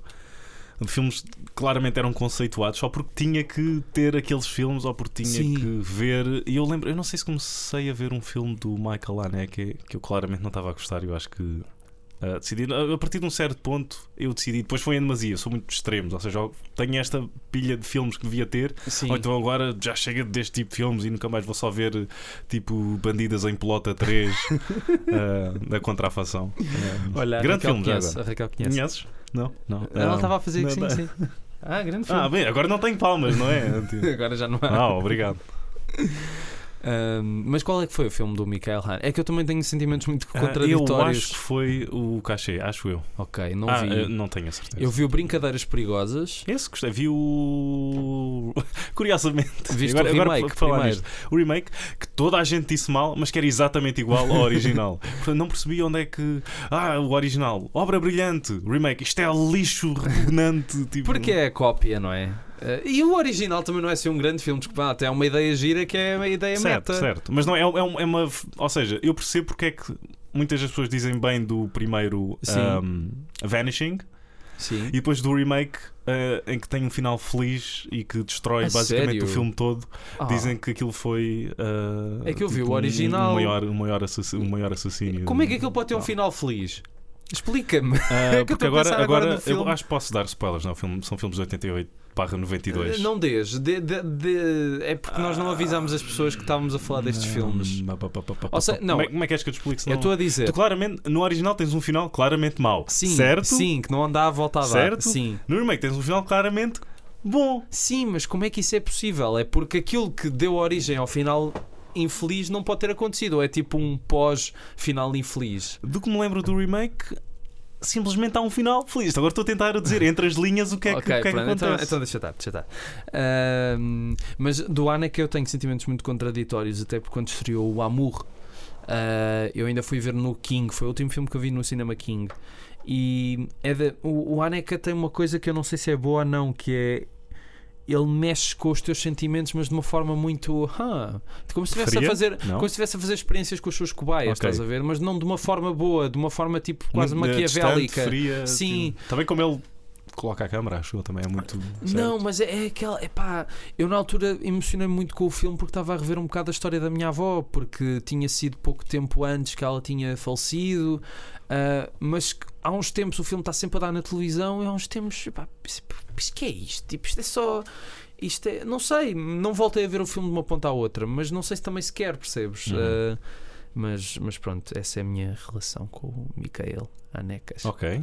Tens mais. Tens, eu- Mais eu, eu um. não, eu não sei, eu não sei o suficiente sobre o Aneke Não, ah, para, Não, também não para- posso- para aqui andar a fazer aqui um monólogo. também não posso falar. Uh, posso só dizer, ah, ah, antes de falar da minha última escolha, ahm, do- duas notas para dois filmes que me surpreenderam este ano. Um filme que se chama A Aparição, não é o, ah, não é o filme português A Aparição, mas o filme francês A Aparição, do Xavier Giannoli. É um filme sobre a fé de uma perspectiva pouco usual, ah, com um grande ator francês que eu agora infelizmente esqueci-me do nome. Fosse. Ah, não sei, mas ele é um grande ator. Baguette. Sim, é isso. Ah, é um grande ator e é um ator que faz assim filmes eh, ativistas e, e diz que gosta de fazer filmes que tenham uma mensagem. Acho que o filme funciona muito bem. Foi um filme que me surpreendeu muito. E outro filme, um filme português, Raiva, do Sérgio Treffaut. Uma espécie de western à portuguesa que, deixa, que tem um grande problema. Ah, eu gosto de pensar que- é, que é, que tem um grande problema. não, não, não. Não é ter um grande. Não é um problema. Foi uma escolha do realizador, mas eu acho que estraga o filme, que é. Tu não tens só uma menção ou uma parte do final no início do filme. Tu tens basicamente um segmento de 10 minutos que é um final no, no início do Hum. filme. Ok. E é, o- é a melhor cena do filme. eh, em termos de tensão, clímax, etc. Ahm, e depois, como, como tu já sabes exatamente como o filme acaba, acho que o resto do filme perde um bocado do impacto. Ahm, é giro, é ver depois os cameos, porque deve ser do, o filme com o melhor cast sempre do cinema português. Até tem o Herman José a fazer de padre às tantas. Uau. Ah, eu fiquei, estava a ver um olha o Herman José. Fiquei, olha Eu não sabia que o Hermano José entrava neste filme. Foi o que disseste, não foi? Foi, exatamente. Um, e pronto, uh, depois de falar dessas duas boas surpresas, falar da minha última escolha desta espécie de top, que não é um top, uh, Black Clansman, o Ok. infiltrado, como o infiltrado, o Inside Man Aham. e outros filmes infiltrados do Sr. Spike Lee, que fez mais um charro. boa, boa, boa. Li- Literalmente e. um, um ah, jarro. Um jarro. um jarro. Um jarro de Ou charros. seja, o Spike Lee no Ghost com o Patrick Swayze por trás. Ah, por trás. É isso que acontece no Vê, filme. Ele gosta. Gostos não, não com o Spike Lee, mas. Di- Diz-me então o que achaste do filme. Eu, eh, epá, é daquelas coisas, acho que o Spike Lee, eu não tenho acompanhado as últimas coisas que ele tem feito nos últimos anos, vi o Inside Man e acho que é um filme que, mesmo que tu sintas que não é bem dele, que é mais uma, Ele é- é um um filme de estúdio, É um realizador forte demais para, para não deixar ah, ah, a sua marca, a sua marca em filmes impessoais ou, ou- ou que- sei lá, eu não, eu não sei se, é um, se foi um filme pessoal para o não, Spike mas, Lee ou não. não, mas nota-se se comparares, por exemplo, com a Última Hora, que é um filme que foi, olha, foi dos tais filmes que eu vi naquela essa semana de Philip Seymour Hoffman, e foi um filme que me teve um grande impacto em mim na altura. Ah, e depois ele anda a fazer, andou a fazer outros filmes assim mais frouxos que mesmo não, não me interessaram muito, o Chirac e não sei o quê. E depois o remake do Old Boy, que nem, Certo, certo. nem, nem me esse esse é ver. que eu ah, arrisco-me a dizer que esse é o mais impessoal. Pois deve ah, ser. Mas lá está, eu não sou, não sou o Spike Lee Pois. ah, e não sei ahm, que, que apropriação é que ele dá a cada, a cada guião que recebe Sim. e presumo que para aceitar o projeto ele tenha que se rever em alguma coisa e que não seja só ah, isto é pelo dinheiro. Não, acho que, acho pelo, pelo menos não estou a ver a fazer isso. acho Não, eu, toda a acho- gente tem de comer. Sim, a não quero ser demasiado cínico Podes, aqui. podes é conciliar os dois mundos, não é? Certo. Tipo, olha, temos este projeto de encomenda e pagamos-te bem. E ele, ah, tá bem, mas posso dar uns inputs? E ele, sim, podes dar uns inputs. E há uns inputs, puts, puts. E ah, puts, como é que é? Ahm, Isto agora vai se tornar no musical. mas o Black Clansman tem uma energia que, que já faltava há muito tempo, que é uma Oh, energia sim, Spike Certo. que, ah, sim, sim! Se, se, se calhar porque os tempos correm nunca, nunca precisaram tanto de um, de um Spike Lee como, como agora. Ou, ou, ou, isto é, Exatamente. ou isto é uma. Ou, ou sempre precisaram e, e simplesmente agora ele, ele, ele apareceu outra vez, ou nós é que precisámos dele. Sim. E como ele esteve sempre lá, agora é olha, Spike Lee. Percebo- e, e temos esta reação ah, muito eufórica para com o filme, que é Houve- excepcional. Houve muita gente cá que disse: Ah, o filme é assim um bocado a virar para o didático e não sei quê, porque sei lá, no momento em que eles estão a falar de filmes de Black Exploitation, ele põe os cartazes, ou o final, que é muito explicativo do que se passa agora. E eu percebo, ok, na nossa expectativa de europeus. Possa ser, mas a questão Uhum. é: ele está a falar para uma grande audiência, nomeadamente, se calhar, muitos fãs do Trump. Uh, que apesar de todos os meios de comunicação que existem, se calhar não perceberam que a- acabaram por ajudar a que uma pessoa não muito boa chegasse. Certo, certo. Um, e, e- e eu acho que o filme funciona muito bem. É uma, é um- uma torrente de, de histórias. E eu li o livro original antes de, antes de, de ver o filme. E ele fez uma, uma adaptação ótima porque uh, criou umas coisas para ajudar a fluir a história de uma outra maneira. E, e, e fiquei muito agradado com o filme. Fiquei mesmo, olha, isto, a, a cena do discurso do. Do, do, do ativista negro que, ele vai- que o Ron Stewart vai assistir às tantas no filme, acho que está filmado de uma maneira impecável. Deve ser dos melhores discursos que já vi no cinema. Uh, a montagem está perfeita com o que ele está a dizer, não é feita à toa. Um, de facto, o Spike Lee mostra que, apesar de- das evidências anteriores, ainda tem muito, muito para dar. E fico muito contente que ele tenha feito esse filme. E lá está, volta ao que eu disse sobre o Private Life, não é só um tom, tipo, um, um- um filme com, com os temas tão sombrios poderia facilmente cair ahm, no pesado e no meramente dramático e o filme, não quero utilizar a palavra diverte-se. Ahm, Não, a, a mas- brincar numa caixa de areia, mas quando pensas como o filme acaba, não, não ah, aquelas, ah, não, não as imagens de arquivo, Sim, mas a cena final em que envolve um telefonema sim, e que acaba numa gargalhada. sim. E que nunca aconteceu, que- ma- mas que é ótima. Uhum. Que é ótimo. Gostei deste momento de tu a colocares a garrafa de água no Oh, lixo. Tiago, vá lá, já estamos numa Não. hora e seis a minutos. sério? Sim. Ainda tenho mais duas coisas para. Então, vá, bora. Ok, então vamos já arrancar eh, para o próximo. O qual próximo? Ah, o meu próximo. Ah, sim, Tu sim. já não tens? Não, já não tenho nenhum. Ok, este é rápido porque não, quanto, não. Mais, quanto mais mistério ah, existir eh, neste filme, ah, melhor. Mas trata-se do Annihilation Ah, do, sim, do sim. Alex Garland. É um filme que foi dos primeiros eh, que foi ahm, eh, despedido eh, De um estúdio. estúdio da Paramount, que basicamente despejou vários filmes ahm, para a Netflix. Ah, neste caso é um filme bastante ah, cerebral, intenso, psicadélico. ahm, uma viagem única a um, um universo ahm, cujo tema principal está no título. Um, grande performance da Natalie Portman e da Jennifer Jason Lee. Eu não quero alargar, alargar muito uh, sobre este filme, acho que até é algo difícil de, de, de- de descrever. Um, por favor, vão ver. É um filme completamente diferente do Ex Machina, que é muito mais terra a terra. Este é completamente o contrário. Ok. Uh, começa num lado bastante real, só para cada. cada- à medida que passas mais tempo com o filme, vês. uh, não sei, olhas para baixo e já estás nas nuvens e. Não sei se mal deste por isso ou não, depende de como. uh, da tua percepção. Sim, Um, mas grande filme, talvez o melhor filme de ficção científica deste ano. deste ano. Um, Também não houve assim ver muitos, isto. não é? Hum, Não honestamente, honestamente, não sei. Hum, o Alex Garland dá-te razão. Ele disse que ficou desapontado quando soube da decisão do filme passar para a Netflix. Porque perdeu logo Hum, aquela importância de ser uma estreia. certo. E que ele, É- e que- se bem que ele aí deu um ponto positivo de não estar, ao menos aqui não estou estressado com quem vai aparecer no Sim. primeiro fim de semana. Hum, mas fico, fico, estou, estou a- Sim, a- mas sim, eu percebo. Chega a muito mais gente ao mesmo tempo. Sim, sim, não, É- estou, não estou a citar eh, à letra, mas ele depois disse. Ah, mas fico algo desiludido porque nós fizemos este filme para ser visto em sala Sim. e não ah, no Netflix. É por isso, é por isso que, que eu só agora mesmo pacificamente com a Netflix, Claro, claro, nada. claro. Vamos, vamos até falar Ahm, num- num- num com um tom de voz ah, mais suave e dizer Netflix, eu não, é, adoro. não é a questão da acessibilidade é ótima. Teres um filme que de repente fica disponível para milhões de pessoas, isso é incrível mesmo. Teres filmes que de repente, se calhar, em vez de serem de culto, chegam a milhões de pessoas, isso é fantástico. Antes disso é que podes ter. Fica tudo igual. Mas em vez de tipo dizeres às pessoas: olha, isto vai estar um dia no cinema e amanhã sai no Netflix, estreias, estás uma semana, duas, três, o tempo que o filme durar, sem, sem avisar a ninguém, olha, daqui a duas semanas isto está na Netflix, sem avisar, Uhum. tens aquilo uma estreia normal. E depois do tempo do filme que o tempo, o tempo que o filme durar em sala, Agora sim vai. depois, exatamente como toda a gente faz. Porque acho que ninguém, ninguém se queixou do. Ou seja, o tempo de espera já estava tão redu- reduzido do tempo que passava para a sala para home video Sim. que acho que ninguém se queixava verdadeiramente. Para já não é, nenhum, não é um mercado que pare.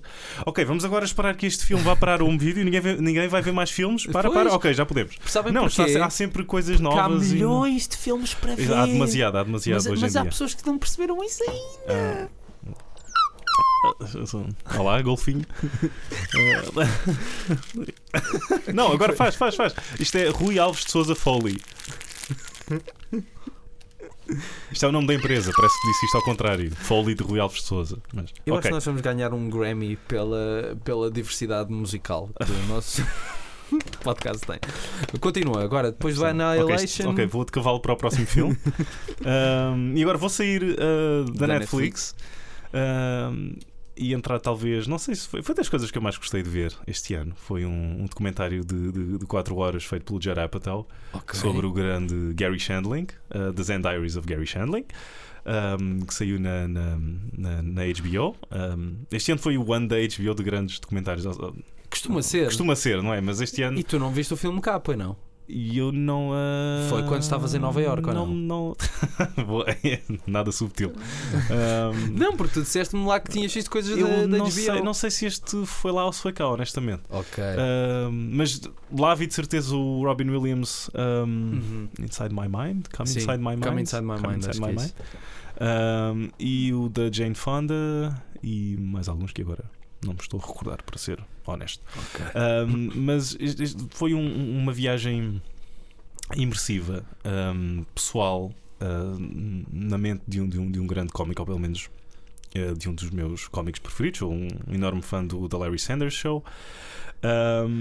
E não sei, é impressionante o facto de o Jared Apatow era um amigo próximo do, do, do Gary Shandling. Um, e o Gary Shandling deixava tudo escrito, nem que, nem que fosse num, num, num talão qualquer de um supermercado ou o correio, o correio fosse. Uh, e depois dele, dele, acho que foi depois dele, dele falecer, do Gary Shandling falecer, um, que o Jared Apatow começou a revirar uh, o arquivo todo dele e a, e a ler uh, todos estes diários, bem, como está, como está no título Zen, ou seja, o Gary Shandling tinha sempre esta um, busca por uma paz eh, interior uh, que é contraditório a seres famoso e como ele diz é ser famoso e querer ser famoso é, é um grito para ser visto. Um, e, e é impressionante o facto de como ele sempre foi uh, extremamente cordial com outros cómicos e inclusive o Jared Apatow que ele depois trabalhou no, no, no Larry Sanders e com a Sarah Silverman e, e, e acho que o, o documentário enraiza isso muito para o facto de o George Carlin ter feito o mesmo pelo Gary Shandling e do acho que isto foi depois de um, de um espetáculo de stand-up em que o Gary Shandling acho que não o conhecia de lado nenhum e foi-lhe dar um, algumas das piadas um, que ele tinha ao Carlin e o Carlin deu-lhe uma, uma revisão ou, e, e deu alguns conselhos ao, ao Shandling. Um, e é muito pessoal porque pega no, no- num trauma uh, da, da família dele que foi a morte do irmão Sim. o irmão tinha uma doença e foi por isso que eles andaram sempre de, de- de um, de um lado, um lado para o outro. Ah, e essa morte, ao, ao qual ele nunca se conseguiu despedir ah, bem do irmão, ele nem conseguiu ir ao funeral, acho que a mãe ah, proibiu. E ele sempre teve. não sei se era um- uma forma de. Sempre foi o, o petróleo na, na máquina do Gary Shandling um, e, e, e vês aquela, aquela experiência como, um, como uma- espécie de. Está-me a faltar agora a palavra. um, uma espécie de, de- de motor criativo uh, que sempre, que sempre o, o perseguiu. Uh, isto é muito importante e não queria uh, estar a revelar. Acaba num, num momento bastante tocante. um, porque o Jared Apatow encontrou uma certa carta Sim. no arquivo do Gary Shandling um, que liga estes dois mundos, este lado mais pessoal e introspectivo relacionado com este trauma e o lado mais eh, público ah, do, do, do Gary Shandling. ok, que- eu sim. acho, eu acho que já fizeste uma sinopse bastante alargada do filme. Ok. E é, não, e é, é muito, é muito interessante porque, pronto, eu sei, é um filme de 4 horas, há muitas coisas para contar, não é? Ahm, mas de facto é, é daquelas personagens do humor que cá só é conhecida pronto, pelas pessoas que gostam de comédia, Certo, são certo, comediantes e, e, e de facto eu não tinha ouvido falar do projeto antes de tu me teres eh, mencionado e fica com curiosidade, irei, irei espreitar. Ok. Irei espreitar. como- era como se fosse vaudeville e eu acabei de ser arrastado para fora, para fora do Não, palco. não, não, é só porque. Não, eu sei, eu sei. é eu não por- estou eu não estou- eu não estou a criticar. Ou, Não, não, ou não. É só porque não, não queria que já estavas a falar sozinho. Porque, Ah, porque não. eu não vi o filme e, Claro, e- não, e pronto. não, Não, não, não, não, não, ainda não vi. Mas se tiveres mais coisas a acrescentar, diz na, na boa. Não, é só, adeus.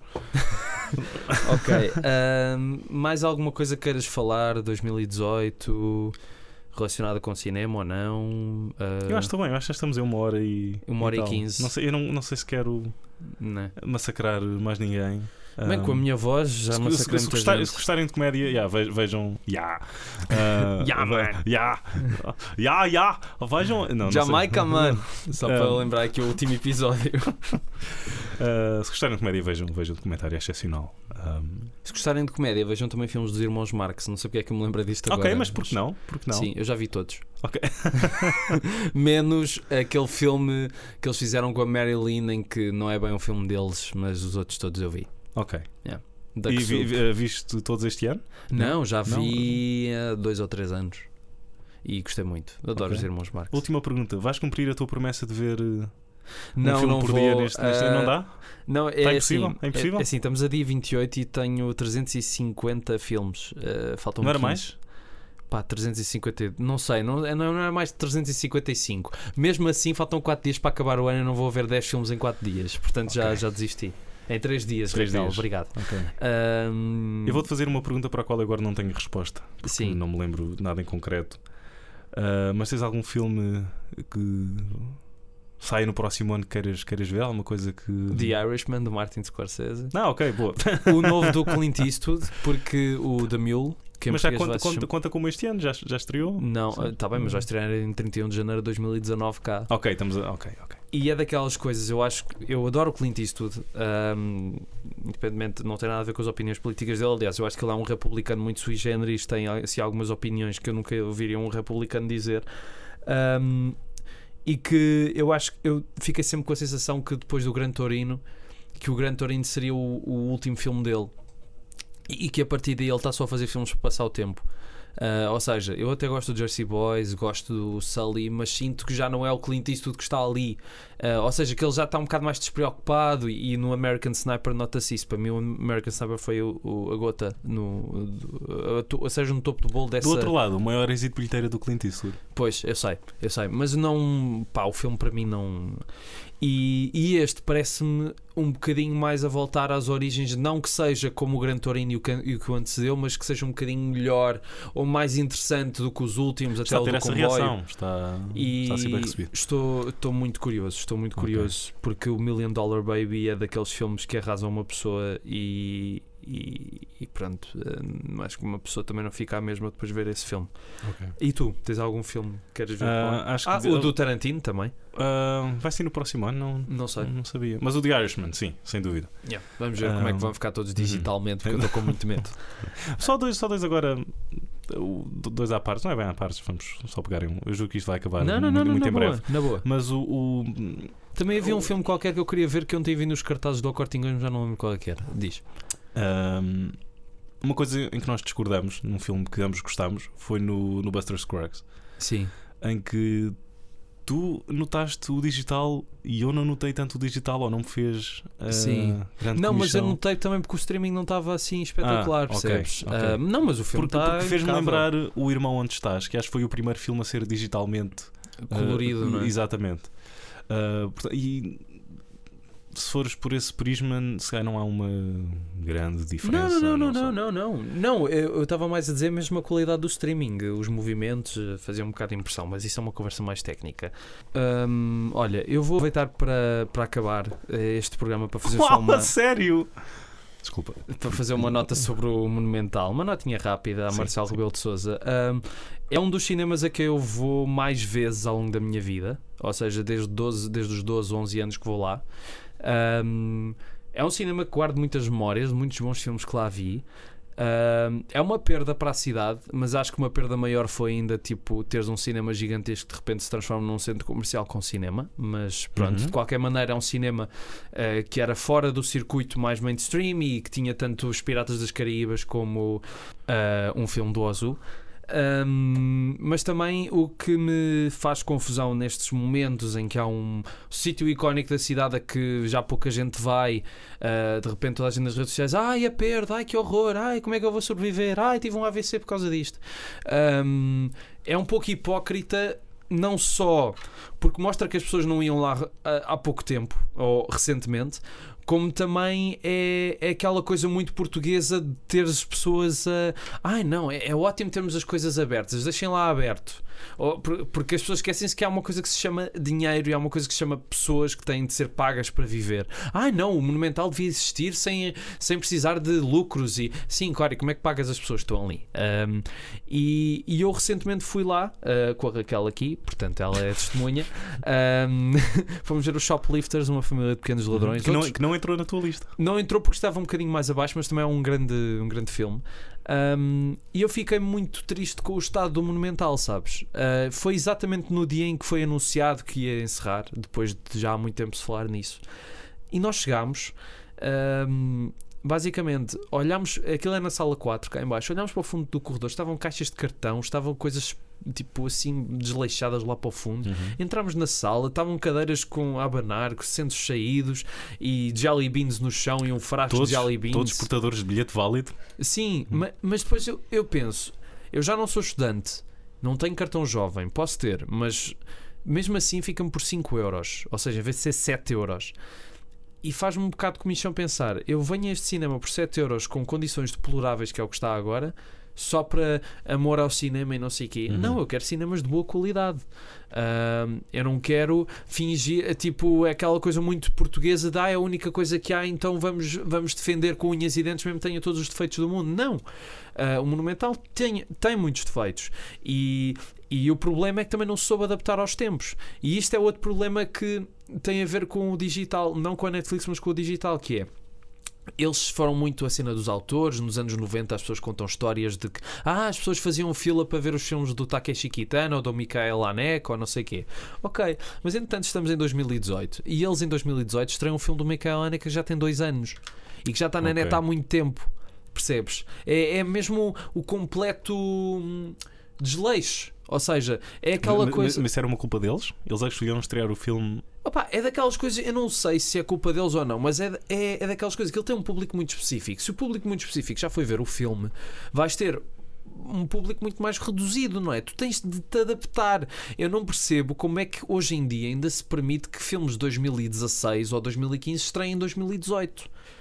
Porque não faz sentido. Hoje em dia já não faz sentido, não é como no analógico. Hoje em dia isso não faz sentido Certo. nenhum. Ah, Bem, há uns anos atrás em sala estreou o Centurion do Neil Marshall que veio com 3, 4 anos de atraso. Pois, Ridículo. pois, é daquelas coisas que não faz sentido nenhum. O The Wailing estreou este ano, passou no Motel X em 2015. 2015 para aí. Ah, pronto, e é assim: se os cinemas também não se adaptam, eu sei que isto é muito difícil e há muitas coisas a acontecer, ah, mas agora neste caso é que eles não podem culpar a Netflix, percebes? Porque aqui também a culpa é deles. Porque não, a culpa não é dos espectadores se, se de repente a Medeia já não tem filmes tão interessantes ou se estão a estrear coisas interessantes que já estrearam em todo o lado, inclusive legalmente, há muito tempo. Mas mesmo filmes ah, que não sejam de um, de, um pri- de um prisma mais autoral, por exemplo, eu fui ver lá o, o Halloween Sim. e era hum, sessão das 9, hum, dia de estreia, estavam 5 pessoas na sala. Pois.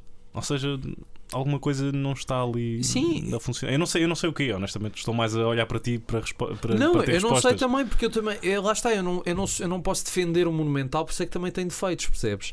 Ah, eu fiquei muito mais triste quando o King fechou, porque me parecia que era um cinema que funcionava melhor, parecia, mas eu era mais novo também, do que este que fui assistindo à sua degradação ao longo destes últimos anos. Ah, e a culpa não é só do público, não podes dizer que a culpa é do público. Também é culpa de estamos no centenário do Ingmar Bergman e decidem fazer outra vez o mesmo ciclo de filmes do Ingmar Bergman com cópias em DVD, bilhetes a 6 euros. Percebes? É, é falta de noção. Eu, tipo, Uhum. eu comprei a maior parte dos filmes do Ingmar Bergman em DVD a 4 ou 5 euros. Porque é que vou dar 6 euros para ir ver tipo um DVD numa sala? Certo. Tipo, ai não, mas, é, uma, agora, mas é cinema de autor. Sim, mas não é em qualidade decente. não, não sei o quão incendiário isto pode ser ou não, mas eh, que não era uma prática nova no sentido que no La Fest Sim, sim. Certo? Não, isso não é nada incendiário. Isso é Ok. tipo, toda a gente é, já é foi o ao pão nosso de cada dia? É o isso? pão nosso de cada dia, sim. E, tipo, e fecheiros digitais, ou lá como é que eles se chamam. Bom, ah, portanto, só para dizer que sim, ah, tenho pena que o Monumental uh, deixe de existir, mas fico ainda com mais pena com o estado a que aquilo chegou nos últimos anos. Portanto, não me venham cá com, pá, com fanatismos e, e pronto. Eu acho que as pessoas devem ir ao cinema. Também eu percebo que seja complicado, e é uma coisa que também nós falámos no tal episódio em que falámos disto da Netflix, seja complicado uma família ir todas as semanas ao cinema gastar 30 ou 40 euros para ir ver um filme, e portanto há aqui coisas que. Há, aqui coisas que têm de ser medidas e pensadas, e quando uma distribuidora anuncia que tem um filme, não o pode estrear um ano depois ou dois. Uhum. Percebes? Porque é o que eles fazem. Eles dizem, ah, em Cannes comprámos este filme. Se calhar isto também tem coisas a ver com o ICA, não sei, ou com o IGAC, não sei. Mas então alguém tem de lutar por isso. Não podem de conformar-se e dizer, sim, sim, sim, estreamos o nosso filme daqui a sete anos. E depois admirem-se que têm assim pessoas na sala. E, ok, o Halloween era novo e etc. Ahm, mas eu estou a falar deste caso específico daquilo que era a Medeia ou que era conhecida a Medeia, que era o cinema mais dito alternativo. Ai, uma hora Gostei, e gostei muito dessa, 26. dessa tua exposição. Gostaste? Eu Estou cansado. Ah, falei muito. Ah, traz mais alguma coisa a acrescentar sobre as Não. tuas escolhas? Não, não ok. olha. Vais rasgar? Ok. Eu não posso rasgar o meu caderno. O que é que eu poderei dizer? Ahm, Isto é. Olha, olha, espera. isso foi brilhante. Beijei o papel. Ok. E agora vou deitá-lo ao lixo. Aham. Eu irei dizer ahm, adeus. E até para o ano. Bom ano! Uh, não, isto isto festa! foi muito. Vão todos para o Terreiro do Passo festejar. Ah, veja o documentário do Gary Shandling. Sim, Ah, passem o se- fim de ano a ver o documentário. Exatamente, às 4 horas. É melhor do que ver um Ah, especial de fim de ano da SIC. Fan- exatamente, fantástico documentário sobre. Nunca vou trabalhar na SIC depois disto. Fantástico filme Ou da sobre. TV ou da RTP. Pronto, ok, está. Ia só concluir, tipo, fantástico filme sobre desilusões e como encará-las. Se forem budistas, ainda mais interesse terão. E se gostarem de comédia também. Pronto. Acho que é a minha pequena joia do ano. Rui, qual é a tua? Se tivesse de tirar um. tentar a matar outros filmes, tentar a matar bebés. Era o First, um. o First Reformed. First sim. Reformed, ok. E dos filmes clássicos eh, que vi este ano é o Sorcerer, do William Friedkin. Ok. Já tinha. Eu revi este ano, já o tinha visto. Não sei se conta. Mas gostei, é- ahm, gostei muito de, de ver o Jaime pela primeira vez de António Pedro Vasconcelos e de explorar um bocadinho a obra dele. Ah, portanto, se fomos ao arquivo, essas serão as minhas escolhas. Mas espera, acho que o António Pedro está tá aqui. é? Não? Ah, A sério? sim, sim. O, o Jaime é um filme sobre trabalho infantil e é Dickens. É Dickens. Eu olho para aquilo e diz que era Dickens. Obrigado, obrigado, António. Eh, ele passou aqui mesmo, pôs a cabeça, pôs o cucuruto assim, olá! E voltou para a terra dele, que é a casa dele. Pronto. E é isto. Bom ano. E agora é a parte em que ficas numa ilha deserta. dizer, Já estou há muito Bom tempo. ano. A Raquel a cada dia pensa que me devia mandar para lá. Ahm, pronto, bom ano, amigos. Tudo bom? Bom ano! A Raquel está a assinar também. Não, ah, precisamos de palmas outra vez? Palmas. Ouçam, ouçam isto. shh, Ouçam isto. Perfeito. Ouves perfeitamente tipo, os- os- o vento a passar. Pronto, olhem, bom ano, tudo bom, muita saúde, paz, alegria e até para o ano. Vemos aqui. Escolhe tu. Ah, e sim, Forbidden Planet para a próxima. Agora é que vai ah, ser. agora sim. Agora, Agora é sim. que vai ser esse mítico episódio. Portanto, escolho eu. Escolhes tu, Tiago, é verdade. Bom ano, pessoal. Bom ano, tchau, tchau. Escolhe tu, tu, quem quer que escolha. Eles falam de filmes. Tu escolhe tu. Escolhe tu.